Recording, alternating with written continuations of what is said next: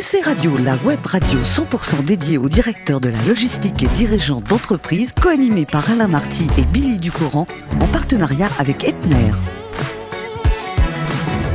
Bonjour à toutes et à tous, bienvenue à bord de SC Radio.tv, la radio 100% consacrée à la supply chain. Vous êtes plus de 3900 directeurs de logistique et dirigeants d'entreprise abonnés à nos podcasts. On vous remercie d'être toujours plus nombreux à nous écouter. Chaque semaine, vous pouvez réagir sur les réseaux sociaux, notre compte Twitter, SC Radio-du-bas TV. À mes côtés, pour co-animer cette émission, Jean-Thomas Schmitt, directeur général du groupe Epner. Bonjour Jean-Thomas. Bonjour Alain. Ainsi que Billy, rédacteur en chef adjoint de SC Radio.tv. Bonjour. Bonjour Alain. Alors aujourd'hui, on parle de cosmétiques, de beauté, de bien-être avec un géant mondial, puis un garçon très sympathique. Ouais, L'Oréal. Et nous allons évoquer précisément les livraisons qualitatives et dans les temps, s'il vous plaît, c'est important. Et parce que nous le valons bien, notre invité est Alexandre Cavallini, transporteur manager France de L'Oréal. Bonjour. Bonjour Alexandre. Alors mon cher Alexandre, vous êtes né en 1978, Oui. la même année que Thomas Pesquet. C'est vrai. C'est vrai, lui, il a la tête dans les étoiles. Et vous, quelque part, avant les cosmétiques et les stars, vous aviez envie, mais presque d'être comédien. Ça fait beaucoup de stars, ça, d'un coup, non? Ça fait- effectivement. ça fait- C'est pas mal. Hein Médecin aussi, peut-être, comme vocation. Vous êtes très bien renseigné. Mais je suis très bien renseignée. Mais finalement, votre formation est centrée sur la production industrielle. Vous êtes titulaire d'un double diplôme franco-italien au pôle universitaire Léonard de Vinci à la Défense et à l'Institut Polytechnique de Turin, ainsi qu'un DSS logistique. Moi, je voudrais savoir pourquoi vous avez choisi cette voie professionnelle. On est loin du médecin et encore moins du, plus loin que le comédien. Qu'est-ce qui vous est arrivé?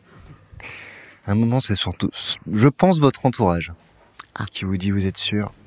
Comédien, est-ce que c'est un vrai métier Oh, surtout votre père, généralement il n'aime pas trop ça. hein. Non, voilà, c'était euh, c'était une opportunité. Moi, c'était une opportunité et, et simplement, voilà, après le bac, vous vous continuez un peu dans votre lancée et puis euh, finalement, ce que vous aimiez devient un à côté et Mm. puis petit à petit, ça s'oublie, ça s'oublie. Et puis un jour, on se retourne, on se dit, ah, Je bosse. si j'avais fait autrement aussi. Ouais. Alors, ce qui est intéressant, c'est que pendant vos études pour obtenir ce fameux DESS logistique, vous étiez en stage chez un prestataire de transport très important à l'époque, c'était la Cernam. Oui. Est-ce que ce stage a confirmé votre choix? Oui. Oui. Ah oui. Ça vous a En fait- donné quoi comme leçon de vous dire je suis en même temps en études et je suis déjà dans la vie professionnelle active? Moi, je trouve que le stage est très important. Simplement, ça vous met face à la, face à la réalité des choses. Et puis quand vous êtes comme ça en logistique, moi j'arrivais, alors Cernam, je suis arrivé à une époque où la SNCF s'était désengagée, on était Ouais. en cours de privatisation, il y avait tout à faire. Et puis moi j'arrivais avec euh, mon œil complètement neuf, naïf, et c'était un terrain de jeu exceptionnel, loin des difficultés finalement que suscite une euh, privatisation d'un d'un groupe comme celui-là. Et donc pour moi ça a vraiment, euh, ça a vraiment été une chance. Alors c'est vrai qu'après euh, Cernam qui a eu des difficultés, qui a été racheté partiellement euh, par Géodis, vous êtes resté chez Géodis, mais quand euh, d'un seul coup il y a eu l'étincelle L'Oréal? Alors Parce que c'est neuf, pour, hein pour- pour C'est- rectifier, pour rectifier, Oui. pour rectifier, je quitte Cernam pour aller chez Géodis. Mhm. Et quelques mois après, mes, pi- mes petits Voilà. copains me rejoignent. Voilà. Cernam revient. Voilà. Alors L'Oréal, L'Oréal, c'est arrivé petit à petit. Euh, c'est relativement récent. J'y suis depuis un an, entre effectivement entre Géodis et euh, et, et- et L'Oréal. J'ai eu d'autres expériences, mais en fait, à la fin de Géodis, j'ai eu une opportunité de passer, on va dire, de l'autre côté de la barrière. Je sortais du monde de la prestation pour aller voir ce qui se passait du côté des industriels. La vraie vie. Ah, c'est pas vrai. Non, mais c'est là qu'on voit que de temps en temps, il y a vraiment des liens à faire parce qu'on Mm. ne se comprend pas forcément. et c'est là qu'on revient à cette phrase. Pour vous, ce qui est important, c'est ce qu'on appelle la livraison qualitative et dans les temps. C'est l'objectif euh, de L'Oréal, de, de votre cœur de métier en ce moment? Alors sur ma partie, oui, Mhm.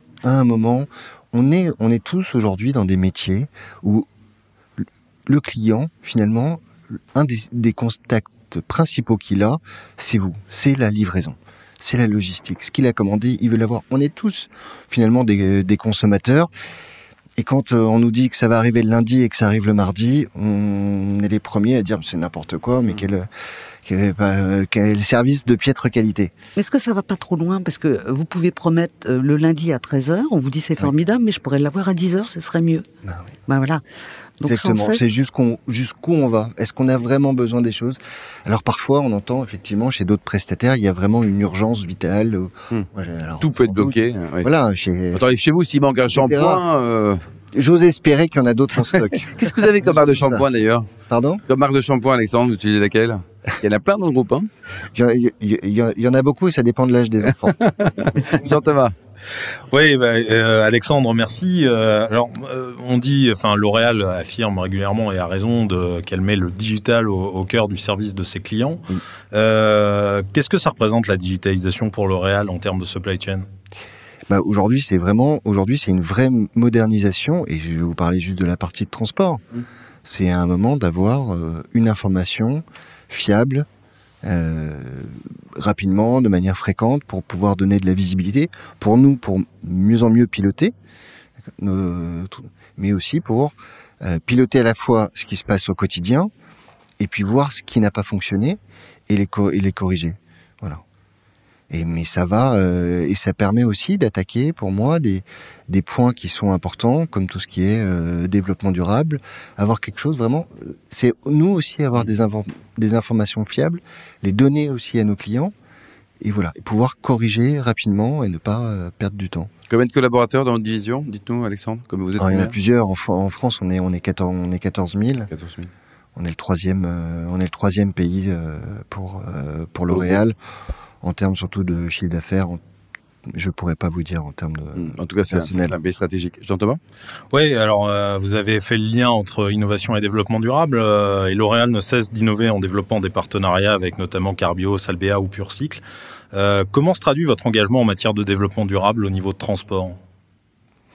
Alors, on est parti. aujo- Aujourd'hui, on le sait tous, le transport a encore parfois une mauvaise image. D'accord? Ce qui est. euh, voilà. Mais on ne sait pas, c'est pas les transporteurs qui sont responsables, c'est où sont les clients finalement et où sont, les, euh, où sont les usines et les points de départ. Notre rôle à un moment, c'est de se dire comment ces segments aujourd'hui qu'on ne peut pas, euh, on ne peut pas effacer, on a tous besoin, comment on les rend euh, beaucoup plus propres. Pour nous, L'Oréal, on est rentré euh, dans, dans un nouveau programme aujourd'hui qui s'appelle L'Oréal pour the Future, qui nous dit qu'en 2030, on doit avoir divisé de 50% aujourd'hui nos, nos, émi- nos émissions. Et donc, on y travaille. Alors, concrètement, comment ça se passe? Bah, C'est euh, effectivement, c'est travailler avec nos prestataires, disons, voilà. Donc, comment on peut vous accompagner? Voilà, sur les typologies de camions. C'est aussi travailler chez nous avec nos clients. Pour dire à un moment, je vais arrêter d'envoyer une palette, je vais commencer à en envoyer deux par expédition. Ça, aussi, c'est un petit Le de- client comprend, Alexandre? Le client, effectivement, et on y travaille. Alors en plus, nous, on a la chance d'avoir des clients qui sont très hétérogènes. On a des pharmacies, parapharmacies, aux coiffeurs, à la grande distribution. Donc les, mais le discours est finalement le même, la sensibilité est le même aussi chez nos clients. C'est dans l'intérêt de tout le monde, puisque c'est un intérêt humain avant d'être un intérêt professionnel. Et donc on travaille, euh, on travaille là-dessus et on travaille surtout aussi euh, avec nos, avec nos prestataires. Pour le coup, ils sont au centre aujourd'hui de, de, nos, de nos objectifs. Jean-Thomas Vous voyez, dans un registre plus général, comment, comment la crise Covid et le ralentissement, euh, notamment en Chine, euh, ont impacté l'activité de L'Oréal et comment cela s'est répercuté sur la supply chain? Vous êtes dur avec moi. Je vous rappelle qu'on n'a pas pu voyager pendant deux ans, Ok. alors, mais on s'adapte. On pousse les transformations, et voilà, pour le vivre tous les jours. On a fait comme beaucoup d'entreprises, euh, tous coincés chez nous. la- L'activité, euh, l'activité a con- continué. Certains avec plus d'impact que pour, que pour d'autres. Je vous rappelle que vous avez tous eu les cheveux longs pendant deux ans parce qu'il n'y avait aucun coiffeur. et vous avez eu la coupe au bol pour certains. Voilà. Excellent. Enfin, vous, vous prévoyez l'ouverture d'un nouveau site de distribution près d'Orléans. Euh, quels impacts en termes de logistique? Aujourd'hui, aujourd'hui, il va y avoir, ça va nous permettre, euh, ça va nous permettre sur la partie distribution d'avoir une massification de nos expéditions et surtout qu'on va ouvrir un site euh, qui va être une, une vitrine en termes de, en termes de développement euh, durable. L'écosystème des startups, ça vous concerne ou pas, Alexandre? Oui, sur la partie transport, oui. ouais.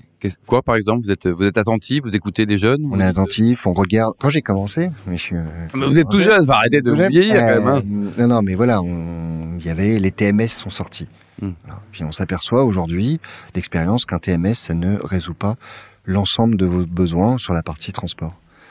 Parfois, il faut savoir travailler justement avec des startups qui ont une vraie agilité, de vraies idées. Nous, ça nous permet de les accompagner, mais de se dire à un moment, bah oui, en fait, je vais faire un puzzle de différentes choses, et mmh. différentes propositions. Voilà. Je je pense pas aujourd'hui en, en termes d'outils qu'un outil va résoudre tous nos problèmes et qu'on va, va falloir faire une agrégation aujourd'hui de différents outils qui sont performants. Et finalement, notre difficulté, c'est de dire comment ces outils, on, va, on peut les faire travailler ensemble. L'esprit d'équipe, c'est important pour vous dans votre vision du, du bon manager? C'est essentiel.